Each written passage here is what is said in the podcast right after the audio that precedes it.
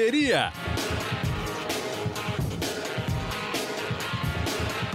Olá, amigos. Você já está conectado no Correria, o um podcast do GE que fala de corrida de rua, qualidade de vida, treinamentos, provas e tudo mais que estiver relacionado ao esporte. Você pode nos encontrar no seu agregador preferido de podcasts. Estamos na Apple, no Google, no Pocket Cast ou, claro, no GE. Hoje nós vamos falar sobre algo que poderia ser desagradável, mas não precisa ser desagradável, que é Covid, né? Quer dizer, Covid, obviamente, é algo muito desagradável, mas aqui a, o nosso foco é, é o, a, como voltar a treinar depois de ter contraído Covid leve, mais grave. Né? Tem protocolos para isso? Como é que faz a volta? Aí, para não ficar chutando, para não ficar especulando, eu, eu chamei aqui dois grandes especialistas nisso, duas pessoas que estão estudando isso e estão na linha de frente. Estou falando com dois médicos do uh, da Care Club.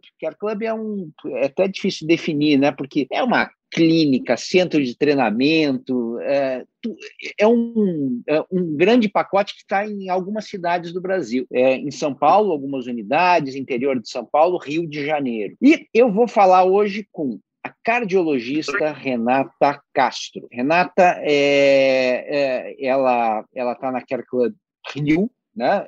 Acho que é isso, né? Não sei se ela se desloca, é, e vou falar também com é, o João Pedro Tavares, que é médico do esporte, trabalha nas unidades de Ibirapuera e Piracicaba, também da Care Club.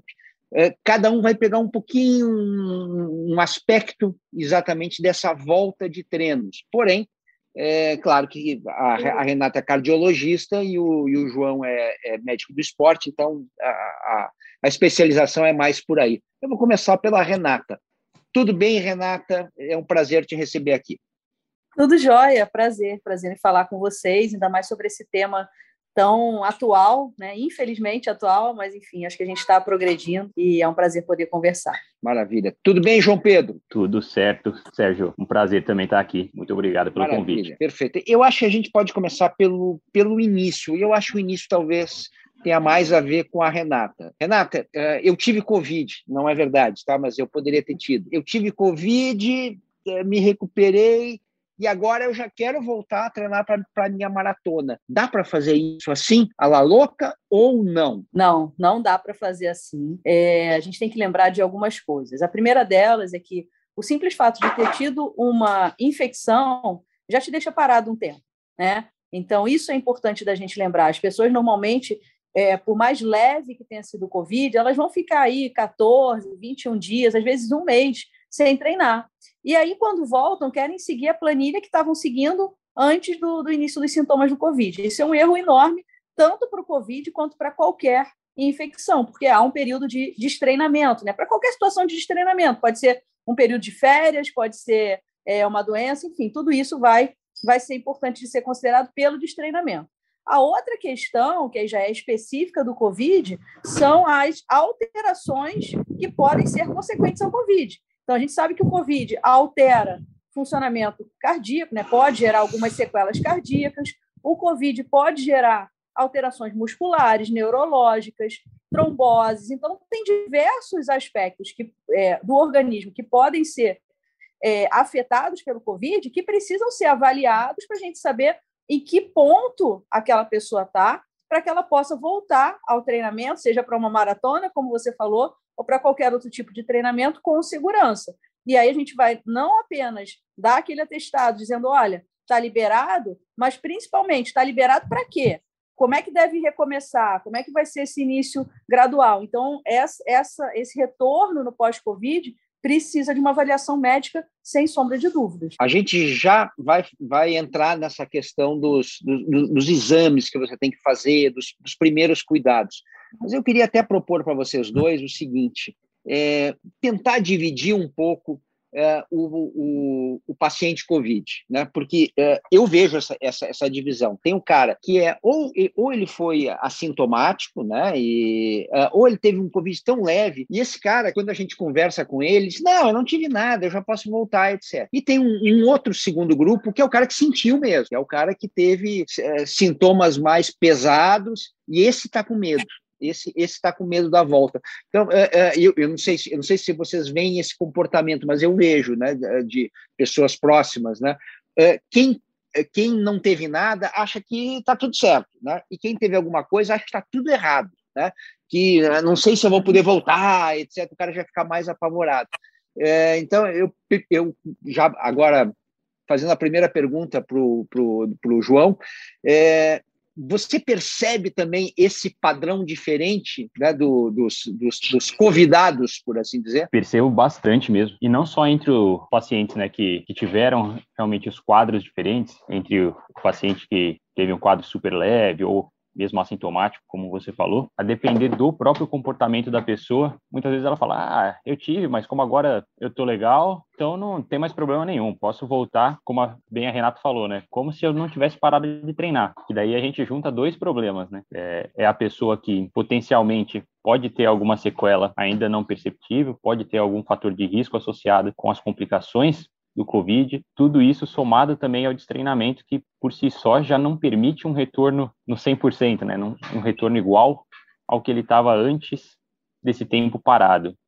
Por menor que esse período seja, é, a gente tem uma perda de massa muscular, perda de condicionamento muito importante, principalmente nas duas primeiras semanas paradas. Então, né, não tem como, mas realmente sempre existe aquele paciente que fala não, não, como comigo foi leve, não importa, posso voltar fazendo tudo do jeito que eu já fazia. Perfeito. Renata, a gente começa por onde? Né? Eu, eu entrei no teu consultório, tive Covid, quero voltar a treinar. O que, que você vai, vai começar me pedindo? O que, que você vai começar investigando? Bom, vamos lá. As principais questões atualmente são relacionadas aos problemas cardíacos, exceto se a pessoa tem alguma queixa, tá? Porque às vezes a pessoa já vem com alguma queixa, fala, ah, eu estou sentindo uma dormência na perna eu estou sentindo uma dor nas costas. Então, isso tem sido muito comum, o paciente já chegar com alguma queixa. Então, tudo começa com uma conversa, que é o que a gente chama de anamnese né, na medicina. Então, a gente vai fazer uma consulta clínica com anamnese, com exame físico completo, e a gente vai entender se existe alguma queixa ou se, apesar de não existir alguma queixa, a conversa e a, a, o exame físico sinalizam para alguma alteração. É claro que a partir do momento que a gente encontra alguma alteração, a gente vai focar naquilo ali, tá?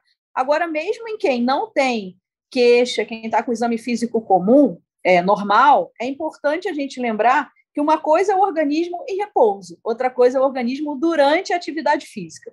Né? Então, é, faz parte da avaliação pré-participação, né, após o Covid, né, liberação para a prática de atividade física pós-Covid, tem já um, um, um protocolo é, instituído pela Sociedade Brasileira de Medicina do Esporte, com a Sociedade Brasileira de Cardiologia, que foi lançado em outubro, mais ou menos, do ano passado, mas que nós, na Care Club, começamos a fazer desde abril do ano passado. Onde o que, que entra? Além da anamnese do exame físico, entram é, ecocardiograma, com técnicas avançadas para avaliar é, alterações cardíacas, alterações na, na, na musculatura, né, no, no miocárdio, é, pelo, pelo COVID, agressão direta pelo COVID, é, teste cardiopulmonar de exercício, né, que é a ergospirometria, aquele teste de esforço com análise de gases, onde a gente consegue avaliar coração e pulmão, e além disso, consegue dar parâmetros para o treinamento dessa pessoa, ou seja, o exame vai servir não só para liberação, como para orientar o retorno ao treinamento, tá? Tem alguns exames de sangue específicos que são preconizados também, principalmente para ver essa questão da coagulação e da inflamação. E na Care Club do Rio, a gente tem feito também avaliação autonômica, é, que é a avaliação dos nervos que controlam o funcionamento do coração. Por que isso? Porque nós percebemos que muitos dos pacientes que têm aquela síndrome que vem sendo chamada de long COVID, que é o COVID tardio, né, que são as queixas, parece assim, ah, eu tive COVID e foi tranquilo, mas parece que o que eu sentia nunca mais foi embora, né? Tem muita gente assim, tem gente com sintomas há mais de um ano. Essas pessoas com sintomas que per persistem além de um mês, dois meses, na maioria das vezes tem alteração do sistema nervoso autônomo. Então, nós começamos a fazer esse tipo de avaliação também a gente faz na Care Club do Rio. Dentro disso que a Renata estava descrevendo, né, que, né, que a gente está falando no, no plano pós-Covid, que mais que tem? Uh, e aí já pegando um pouquinho mais também para a tua área, né? É de já, já, que você é médico do esporte, a, a Renata é cardiologista, tem, tem, tem alguma diferença. é, o que, que, você pode falar sobre esse plano pós-Covid, que é, esse protocolo que vocês fizeram por aí? O, o que a gente preconizou lá para dar esse segmento, realmente, ponto número um, a consulta com o médico do esporte para a gente ter é, todo esse panorama, né, de quais são as queixas residuais, se tem alguma queixa, se não tem, junto com a anamnese, exame físico, tentar detectar alguma alteração. É, nessa primeira consulta, a gente sempre já faz a solicitação dos exames, incluindo os exames cardiológicos que a, que a Renata já citou.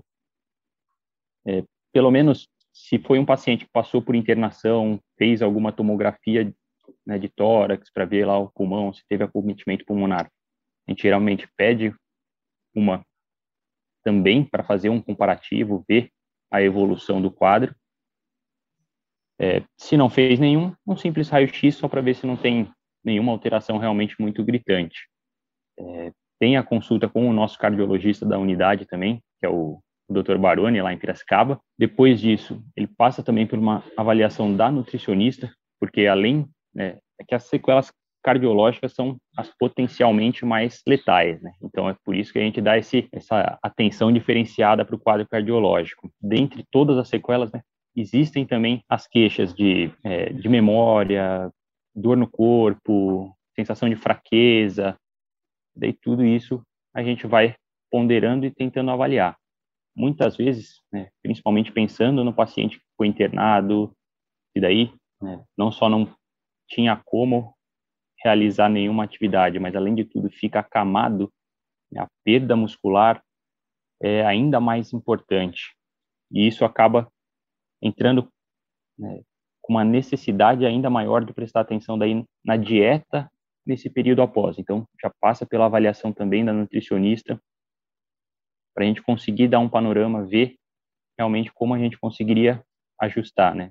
Todos os fatores de risco com uma nutrição adequada, com os parâmetros já estabelecidos da parte cardiológica, da parte física, para conseguir determinar né, em, em, que ponto o paciente conseguiria ir retomando as atividades, para sair daí desse sedentarismo forçado. Eu ia perguntar para os dois, né, e, e, e, queria ouvir os dois eh, em relação à mesma pergunta, é o que, que, o que, que tem chegado para vocês? Tem chegado é, mais casos muito leves, é, a questão de comprometimento de pulmão, que pelo menos no meu círculo é o que eu mais vejo, né? Puxa, eu tô, eu tô, eu, é, tô sem fôlego, né? Eu perdi fôlego, etc. Eu, eu vejo muito essa queixa, né? Além, óbvio, disso que você falou da, da daquela do cansaço, né? Que é, que é algo tão difícil às vezes de você aferir, né? Porque o cansaço é muito subjetivo, né? Então, o que, que o que, que o que, que tem aparecido mais na frente de vocês de, de pacientes pós-Covid? Bom, o que mais tem aparecido para a gente? Acho que isso que o João falou da perda de massa muscular é super importante. A gente faz também avaliação de composição corporal como parte da, da avaliação no Rio. E isso, muitas das vezes, o paciente não tem, não tem essa percepção de quanto de massa muscular ele perdeu, porque às vezes o peso continua a mesma coisa, muito parecido, mas houve uma perda grande de massa muscular e um ganho de massa de gordura grande. E a gente tem que lembrar, quando a gente fala de massa muscular, não é só ah, quantos quilos eu tenho de massa muscular, esteticamente está bacana, mas o músculo ele é responsável por permitir que a gente faça as atividades. Então, muitas vezes, esse cansaço está relacionado, sim, à perda de massa muscular, porque ele perdeu a função do músculo, né? Houve uma perda da, da função do músculo. É, especificamente para mim, eu sou cardiologista, mas sou médica do esporte também.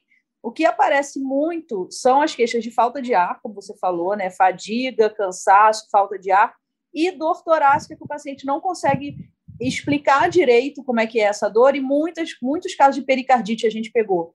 Tá? A pericardite é uma inflamação né, do pericárdio, que é uma membrana que envolve o coração, é, e muitas das vezes acontece nos pacientes tiveram Covid leve, aquele paciente ficou em casa, estava tudo bem, falou, ah, quase nem senti nada, se minha esposa não tivesse feito exame visse que estava positivo, eu nem ia ter feito exame, porque para mim estava tudo bem, mas depois ele vem com esses sintomas tardios. Então, é, no Rio, a gente pegou muita pericardite pós-Covid e essas queixas de cansaço é, mal explicadas é, também. E aí a gente vai investigar e vai tentar entender qual, quais as causas, e as causas são diversas, podem ser causas cardíacas, musculares, pulmonares. Então, realmente é importante uma análise integrada desse paciente para a gente entender aonde está o sintoma, né? Fadiga e, e, falta de ar são um dos sintomas mais difíceis da medicina, porque quase qualquer coisa pode gerar, desde uma anemia até um problema no pulmão, passando pelo coração, músculo. Então, é, é muito complexa a investigação desses sintomas, mas uma vez que a gente identifica a causa, fica mais fácil de traçar um plano para melhorar esse sintoma, né? Legal, eu queria ouvir o relato do João e aproveitar e, e já emendar na pergunta, é, é, você pegou algum caso mais grave que tenha te preocupado? Pelo menos na clínica mesmo, os casos graves não, não chegaram, pelo menos entre os que eu peguei, eles já vieram com, com uma boa resolução do quadro de base, mesmo os pacientes que, que, passaram por internação, eles já, já vinham realmente bem estabilizados. Mas acho que o principal componente que eu mesmo acabei pegando eram pacientes que tinham perdido muita massa muscular, principalmente os de maior idade, né? Passando ali da, da quinta, sexta década de vida, é, era um pessoal que daí tem uma perda ainda mais exacerbada, né? Da, da massa muscular. Então vinha associado daí com uma dificuldade para fazer as coisas no dia a dia, mesmo não sendo relacionado a nenhum esporte ou atividade física, as próprias atividades de vida diária ficaram mais difíceis. Fala, Poxa, eu moro num sobrado e agora, se eu precisar subir cinco, seis vezes a escada ao longo do dia, putz, na sexta vez eu preciso ir parando. Ah, você sente mais alguma coisa? Não, mas putz, não consigo mais subir. Antes subia correndo, agora não vai mais. Questão de falta de ar, mesmo que mais leve, também bastante presente. Fala, Poxa, antes eu conseguia fazer tal coisa super bem, agora forço um pouquinho mais, já já tô com a língua de fora, né? Já já não consigo mais manter aquela intensidade, não consigo chegar nem perto daquela intensidade. Então, de maneira geral, esses foram as principais queixas. E daí quando a gente fazia a, a análise da composição corporal, você via realmente peso na balança, mais ou menos parecido, mas com uma inversão muito grande nessa proporção, né, entre a, o tecido adiposo, né, entre a, a, gordura corporal mesmo e a quantidade de massa magra, efetivamente é o, é o que ajuda a gente a fazer todas as nossas funções no dia a dia, né. E a maior parte dos pacientes se esquece, mas né, não, é, não é função deles lembrar disso, mas a gente tem que lembrar eles. Mas o próprio diafragma, né, que é a musculatura que a gente não pensa muito para usar, que até consegue controlar um pouquinho, mas ela que é responsável pela nossa respiração. Então, se o diafragma também ficou mais fraco por conta desse período prolongado, por conta de um quadro mais grave, a dificuldade respiratória já vem até mesmo por conta desse ponto pequeno que muita gente esquece. É interessante isso que o, que o, que o João está falando, Renata, porque é, essa questão da massa muscular você, você, não escuta muito, não. Você escuta, ah, pulmão, pulmão, pulmão, mas a, a, a questão muscular, né, que, que na verdade né,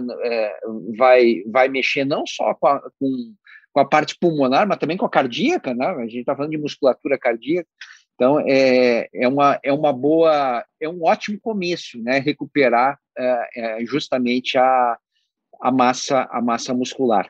A, Renata está no Rio de Janeiro, né? Que é tristemente uma das um, um, dos laboratórios da Covid no planeta, né? Uma, uma das cidades com maior índice de, de mortes e, é, é, e também né, de, de, de gente infectada.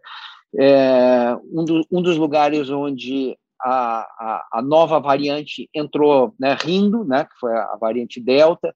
Então, eu, eu queria perguntar para a Renata o que, que mudou, o que, que você viu observando né, sintomas das pessoas, né, é, e também a, a, questão do conhecimento, né? quando, quando entra a Covid, a gente está tá todo mundo engatinhando no conhecimento e daqui a pouco você começa a ter uma, uma massa de conhecimento e você muda protocolos, etc. Como é que foi essa, é, esse ano e meio já de Covid na, na tua vida, na, na, olhando pelo lado científico, né? É, essa é uma pergunta super importante, né? Um ano e meio que a gente está é, trocando pneu com o carro andando. Né? Essa, essa é a realidade. No início foi, foi muito assustador, não que agora não seja mais, mas foi muito assustador, porque era um número absurdo de pacientes e só o que se falava foi o que você comentou: o problema é o pulmão. O problema é o pulmão, o problema é o pulmão, justamente porque o sistema de saúde público não ia dar conta da necessidade de respiradores que, que era prevista e realmente foi o que aconteceu. Né? Agora, mais do que o, o número de pacientes que dependiam de respiradores, a gente começou a perceber a necessidade de cuidar desses pacientes que, mesmo que nunca tivessem saído de casa durante o Covid, ou seja, não precisaram ir ao hospital, eram pacientes que iam ter que conviver com as sequelas do pós-Covid. É, especificamente em relação a isso, né, você perguntou ao João sobre os casos graves, nós na, na do Rio, a gente tem acompanhado alguns pacientes com queixas ainda persistentes agora há um ano e meio. Pessoas que tiveram Covid em abril do ano passado, em maio do ano, em março do ano passado, e que ainda não se recuperaram. E a ah, Renata, são pessoas que ficaram graves no hospital, precisaram ser entubadas? Não, pessoas que tiveram um Covid relativamente leve, mas mantêm alterações neurológicas, alterações musculares, é, dificuldades de equilíbrio, é, desmaios frequentes, enfim, diversas questões crônicas. E eu acho que esse tem sido o grande, o grande desafio: como lidar com esses pacientes que não seguem um padrão, porque ah, chama de long COVID. Ok, tem um nome agora para essa síndrome, para esse, esse problema. Mas cada paciente se apresenta de uma forma diferente no long COVID. E, é, e são sintomas que aparecem em ondas. Então, tem momentos que o paciente fala assim: nossa, que bom, passou, eu estou ótimo. Ok, foi uma fase ruim da minha vida, mas passou. Aí passa um mês, dois meses, a pessoa já está afundada de novo, que não consegue levantar da cama para ir na cozinha fazer uma comida. Então, isso tem sido um desafio muito grande sabe? Eu acho que essa tem sido maior, o maior desafio, como lidar com, com uma doença que ataca as pessoas de forma tão diferente. Porque em medicina a gente está muito acostumado com protocolos, com critérios, com padrões, ou seja, ah, o paciente preenche esses critérios, ele tem a doença X. Se ele preenche esses critérios menos um, ele tem a doença Y, e por aí vai. E a gente está muito acostumado com isso. O Covid não é assim. O Covid ele ataca cada pessoa de um jeito diferente, e aí é que a gente tem que exercer né, o, o, detalhe da medicina, que é a individualização. Por isso que é tão importante conhecer o paciente, examinar o paciente, entender quais são as queixas dele. Não adianta falar assim, ah, mas o Covid não dá isso. Dá sim. Dá queda de cabelo, dá cansaço, dá alteração na pele, dá, enfim, dá tantas coisas diferentes que a gente precisa estar com a mente aberta para tentar cuidar daquele paciente da melhor forma possível, de uma forma individualizada, porque cada um é de um jeito. Eu acho que esse tem sido o maior, o maior desafio e o maior aprendizado. Voltar às bases da medicina, à base da clínica médica e entender cada detalhe daquele paciente, não tentar colocar todo mundo num, num padrão, num, num protocolo, porque não, não é igual não é igual. É, é, é interessante isso que você está dizendo, porque é, é, é, é, uma, é uma contradição e uma contradição que a gente não consegue se livrar dela. Né? É, você, é, é, você tem que individualizar o atendimento, você tem que individualizar a, a, a, a busca né, pelos sintomas, etc., cada um é cada um. Ao mesmo tempo, vocês estão vocês fazendo protocolos, vocês têm um, plano pós-Covid que é algo que é o contrário, né? Que é justamente você pegar um, é, um, é, um pedaço de papel e colocar parâmetros justamente para você detectar coisas, né? Como é que vocês estão é. é, fazendo essa, essa, se relacionando com essa contradição? É, bacana, bacana essa tua observação. Na verdade, a ideia do protocolo pós-Covid foi tentar normatizar como identificar os sintomas daquela pessoa. Mas, em momento nenhum, nem eu nem o João falamos sobre protocolo de tratamento. Então, a gente tem uma, um protocolo básico para tentar entender. Primeiro, antes até de, de, tentar entender, é chamar a atenção dessas pessoas de que elas precisam ser avaliadas. Essa, é, essa foi, esse foi o primeiro objetivo, assim, quando a gente começou a fazer o protocolo é, pós-Covid na Care do Rio, que foi em abril de 2020, ou seja, logo que começou o Covid, e eu tive Covid em abril de 2020, eu falei, cara, não estou normal no meu pós-Covid, e como é que eu vou fazer? E aí eu comecei a, a, entender quais eram os problemas, falei, eu tenho que ver isso nos pacientes também. Então, a questão da dor muscular, o cansaço, a fadiga e tal, foram coisas que meu Covid foi muito leve, mas eu sabia que eu não estava normal. Quando eu voltei a treinar, mesmo que devagar, eu falei, nossa, nunca senti assim, fazendo esses exercícios tão, tão bobos que eu estava fazendo no início, tão, tão, tão iniciais. É, então, a primeira ideia do protocolo pós-Covid foi, olha, a gente precisa avaliar essa era a chamada, tipo, olha, você não está normal, a gente precisa ver o que, se você está bem e como que a gente pode te ajudar. É, e aí vem, ok, quais são os órgãos ou os sistemas que a gente precisa focar, quais os sintomas que a gente precisa focar. Até aí é protocolo. Depois que a gente identifica os problemas, que são variados, o tratamento é completamente artesanal, completamente individualizado. E aí sai completamente do, do, protocolo. Então, o protocolo é para avaliação, mas não é para tratamento. Legal. Bom, bom você explicar isso ah, numa época que a gente está com essa maldição chamada tratamento precoce, né? E coisas não, empacotadas, etc. Né? É, eu, quando, quando eu conheci né, os, os fundadores né, da, da, da CARE, né, o Gustavo Malhoca, o, o, o Renan, o Cássio Siqueira, etc., me chamou a atenção um pouco a ideia que eles tinham em relação à doença e esporte, né? quer dizer, hum. em problemas e esporte. Né? Geralmente, né, o, o, o, protocolo de quem não é médico do esporte é, é eu estou com um problema, né? E quando eu faço esporte, esse problema se agrava. Então, o que, que eu faço? Eu corto o esporte, né? É, e eles foram me mostrando, não, não, é o contrário, o esporte, o esporte vai, vai, vai possivelmente resolver a tua vida, né? É, desde que você faça isso, né? Encontrando o problema, né? Isso vale para músculo, isso vale para tudo. Isso acho que vale para Covid também, né? Tem gente que se assusta, né? Não, eu tive Covid, então se eu fizer esporte, eu posso ficar sem ar e, e aí as pessoas se afastam do esporte e vão achar outras doenças, né? Que é a, que é a doença da inatividade, uma, a, essa epidemia do sofá, que é algo gravíssimo na sociedade, né?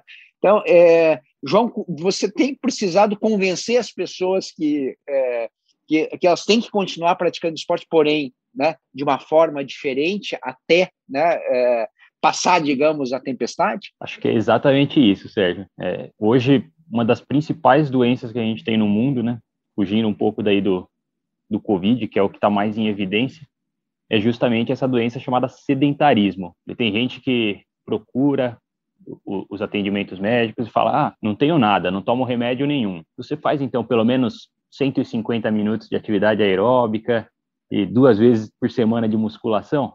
Ah, não, não faço faz alguma atividade física, algum esporte de qualquer intensidade? Não, não faz.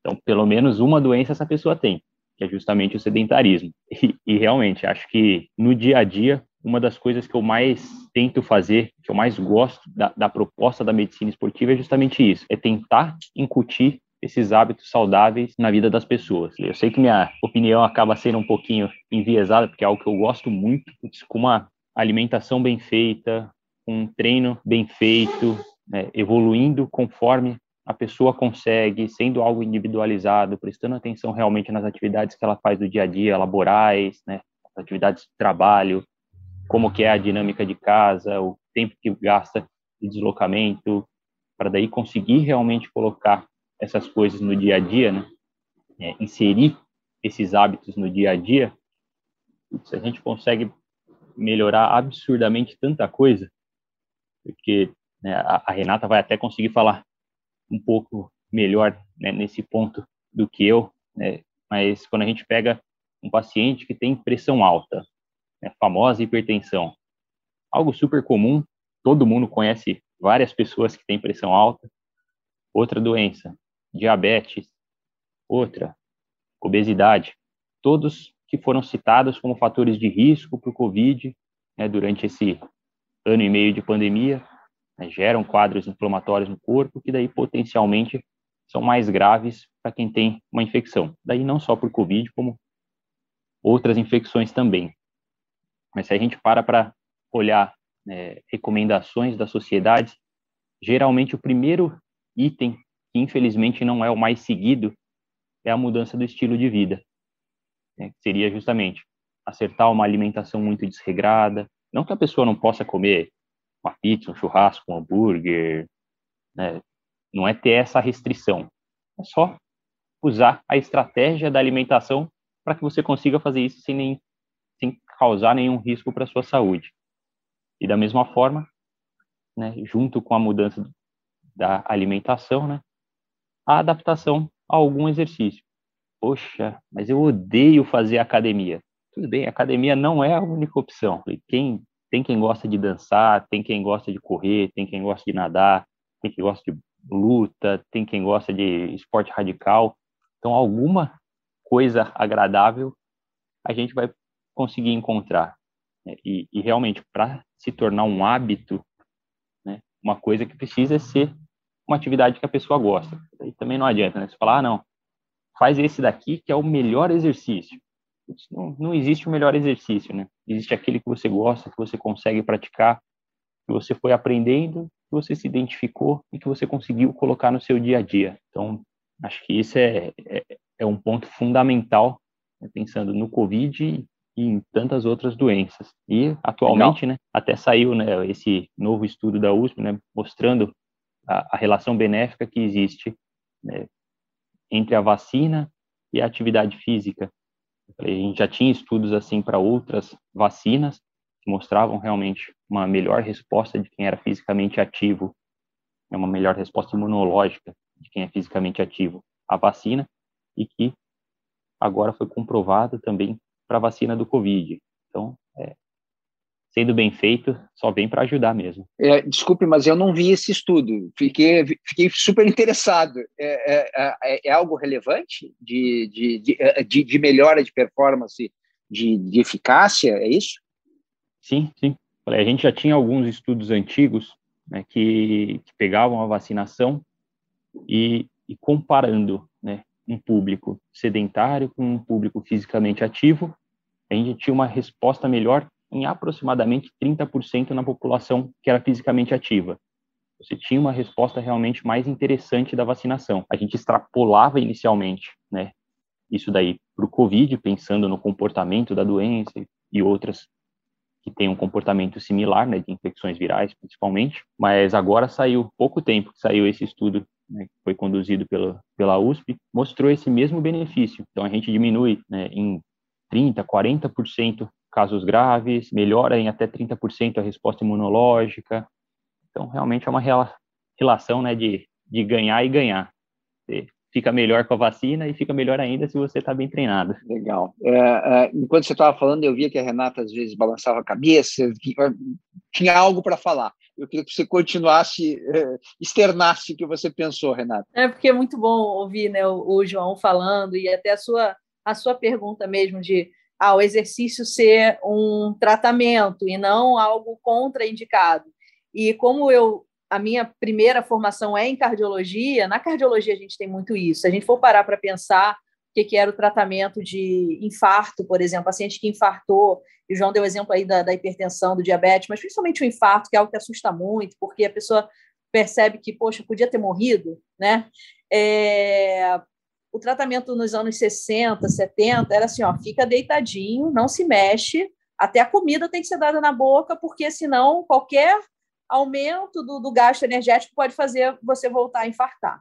É claro que os tratamentos mudaram muito em relação a medicamentos e procedimentos que a gente consegue fazer na cardiologia para evitar que essa pessoa volte a infartar, mas hoje em dia faz parte, hoje não, né? já desde a década de 80 e tal, faz deveria fazer parte do tratamento desses pacientes o treinamento físico.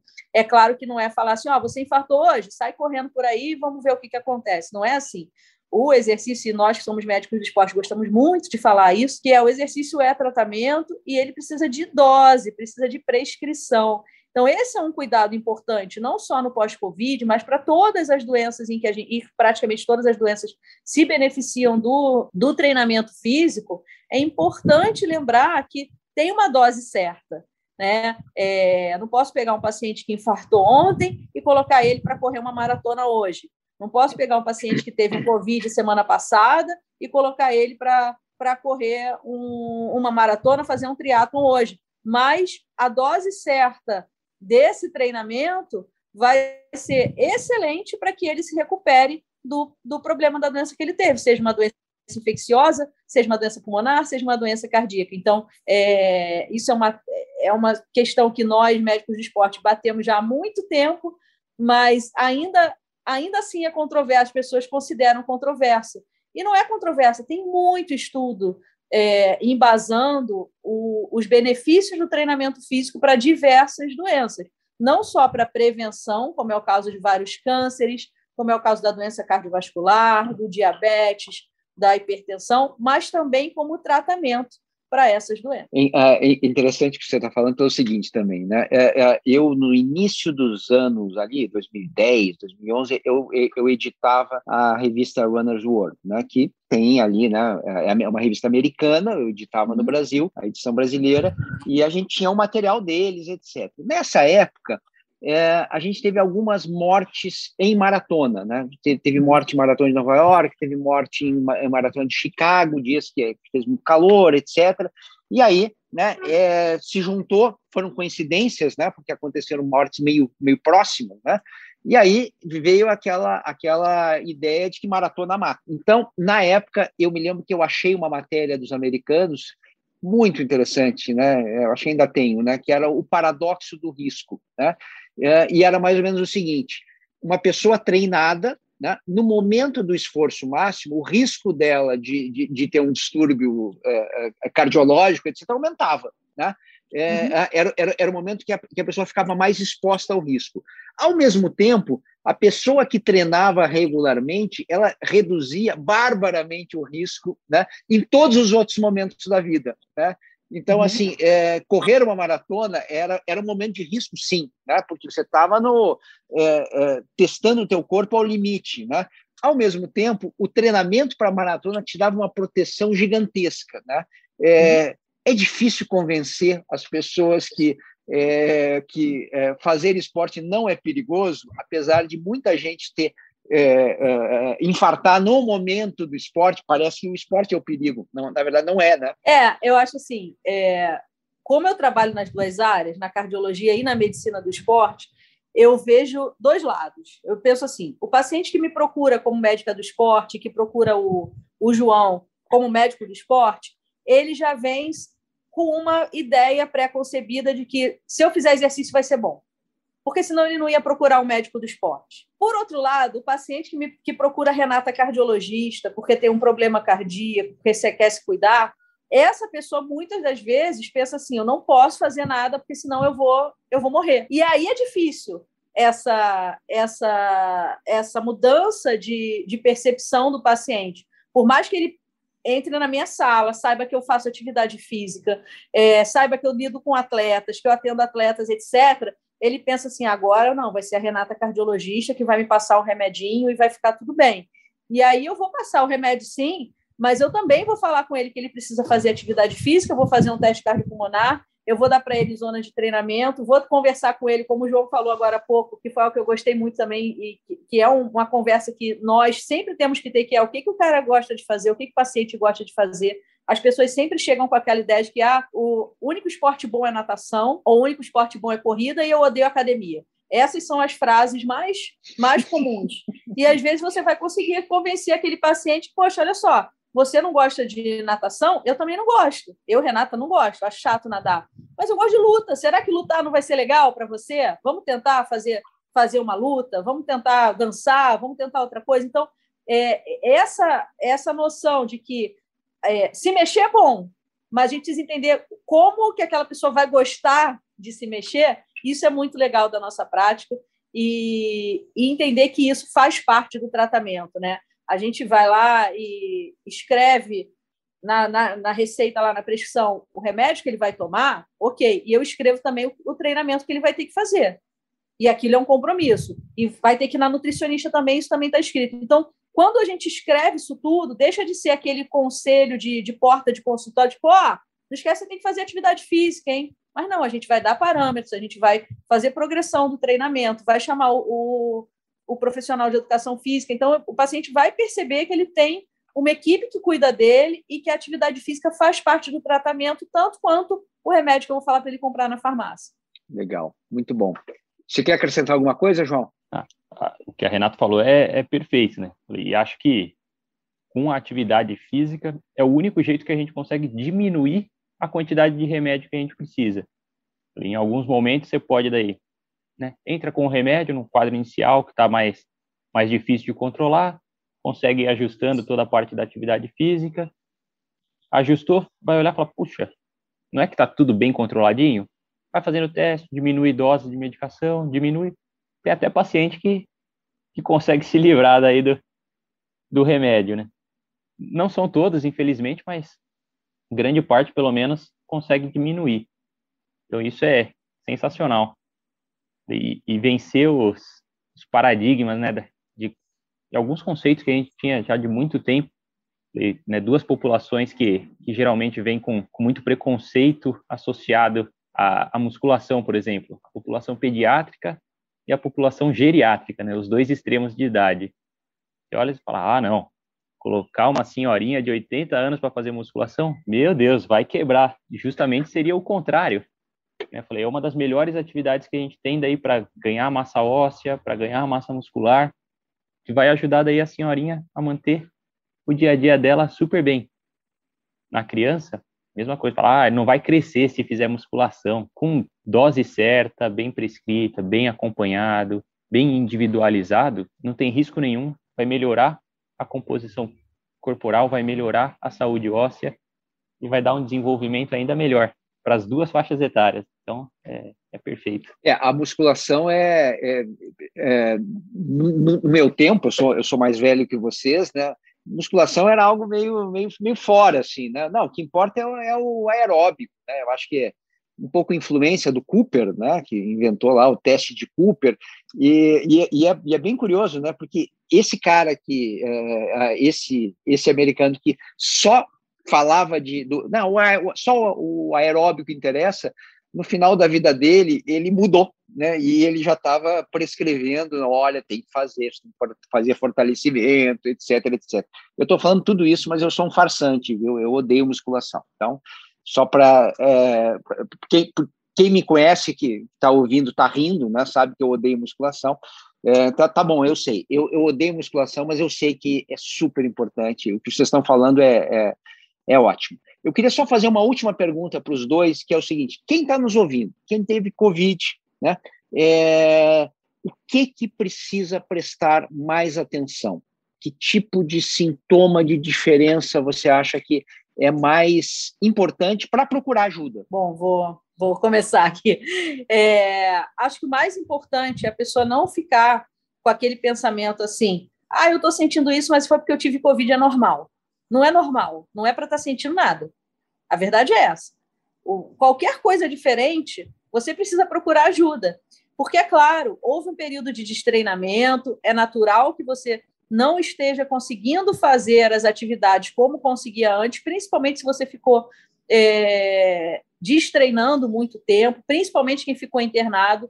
Mas o fato é, se tem algum sintoma ainda, né, é, você precisa procurar ajuda. Primeiro, para entender da onde vem esse sintoma, e segundo, para tratar esse sintoma, para entender como a gente pode te ajudar para tratar esse sintoma. Então, é, na medicina, a gente lida com muitas doenças que são doenças crônicas. Aqui nessa, nessa conversa falamos sobre várias: hipertensão, diabetes, doença, doenças cardíacas diversas, ou seja, são doenças que a gente não cura. A gente acompanha, a gente trata, mas a gente não cura. Não existe assim, ah, eu tive um problema no coração e agora eu não tenho mais. Muito difícil. Você teve, você foi tratado para uma coisa aguda, mas você vai continuar sendo um paciente com problema do coração. Agora, as infecções, elas são para ser tratadas e serem curadas. Então, você teve o COVID, acabou o COVID, não é para continuar tendo sintomas. Se você continua tendo sintoma, é sinal de que você precisa buscar atendimento, seja o sintoma qual for. Pode ser dor no corpo, pode ser cansaço, pode ser falta de ar, pode ser dor no peito, pode ser tonteira, pode ser, como eu peguei outro dia, um paciente com dificuldade para digestão, pode ser diarreia, enfim, tem de tudo. Precisa procurar ajuda para a gente conseguir entender o que está acontecendo e melhorar a sua qualidade de vida da melhor forma possível. Qual é o teu recado, João? Acho que é bem isso, né? Sempre que a gente tem algum problema, a gente precisa procurar ajuda, né? Não, não importa qual seja esse problema. Se a gente não consegue resolver sozinho, uma ajuda é sempre bem-vinda. Como pensando no Covid, a, é muito amplo, né, é muito variado a quantidade de, de sintomas que a gente pode ter. Né?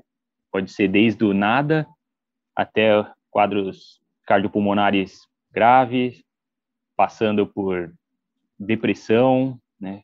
Tem, tem estudo até que falou, né, do aumento do índice de depressão e piora de depressões prévias por conta desse período, né? Pelo medo, pelo isolamento, por toda a variação que a gente teve no, né, ao longo desses anos. É, pode ser um formigamento na mão. Bem, eu acho que é sempre interessante você conseguir entender pelo menos a causa para você conseguir acompanhar e ter o seu dia a dia o mais próximo possível da normalidade que você pretende. Acho que acho que é isso. Né? Ninguém consegue fazer sozinho aquilo que um grupo bom consegue fazer junto. O, o, grupo sempre vai dar, vai dar um coro no indivíduo sozinho. Não tem jeito. Tá certo. Bom, eu queria agradecer demais essa conversa. Como é bom conversar com um médico do esporte. Conversar com médico não é legal. Médico é problema, coisa e tal. Mas médico, médico do esporte é solução, né? Então, é, eu, eu adoro conversar é, com o médico do esporte porque é, vê o esporte como a salvação e não como um problema, né? Muitas vezes a gente não vê isso em outras áreas. Obrigadíssimo, Renata. Foi um prazer conversar com vocês é, deixar esse recado para o pessoal que vamos, vamos em frente. A gente ainda tem muita coisa para conhecer do Covid, né? Tem muita coisa para enfrentar ainda. Conforme o João falou, quando a gente está em time é muito mais fácil de ganhar essa batalha. Então, vamos juntos e o pessoal ficar atento aí aos sintomas, não só do, do Covid agudo, né? Mas também o pós-Covid. E estamos à disposição para ajudar. Valeu, João. Muito obrigado. Eu que agradeço. Um prazer bate-papo assim é sempre bom. Concordo com você, conversar com o médico, na maior parte das vezes, é bem desconfortável. A gente só procura quando, tá, quando já está estragado, né? Mas acho que o nosso principal foco, pelo menos, é, é ser o médico da saúde. Né? Então, no que a gente puder ajudar a manter todo mundo bem ou a recuperar o mais rápido possível, é, é sempre bom. Né? O, tem uma, uma frase que eu acho muito legal, que é, é não é aquele check-up que você faz uma vez por ano que garante a sua saúde, né? É o que você faz entre um check-up e o outro que vai garantir que o check-up vai estar tá bom. Então, é bem isso, né? É importante mesmo que você faz todo dia de tudo, do seu trabalho, da sua saúde, da sua alimentação, das suas relações. É isso que vai ajudar todo mundo a ficar cada vez melhor. Muito obrigado, viu, Sérgio? Eu que agradeço. Conversamos hoje com o João Pedro Tavares, médico do esporte é, da, da Care Club, da Care Club é, na unidade Ibirapuera e Piracicaba também. Falamos com a Renata Castro, cardiologista da Care Club Ipanema, aliás, que lugar lindo, né? Ela trabalha em Ipanema, ali pertinho da praia, na Prudente Moraes. Foi realmente um prazer ter, ter ter conversado com os dois. Espero que a gente tenha ajudado, sobretudo, na prevenção de problemas futuros para quem nos escuta. O Correria é um podcast que tem a produção, a edição do Bruno Palamin, tem a coordenação do Rafa Barros, gerência do André Amaral. Daqui a duas quintas-feiras tem mais um Correria novinho em folha para você. Um abraço a todos.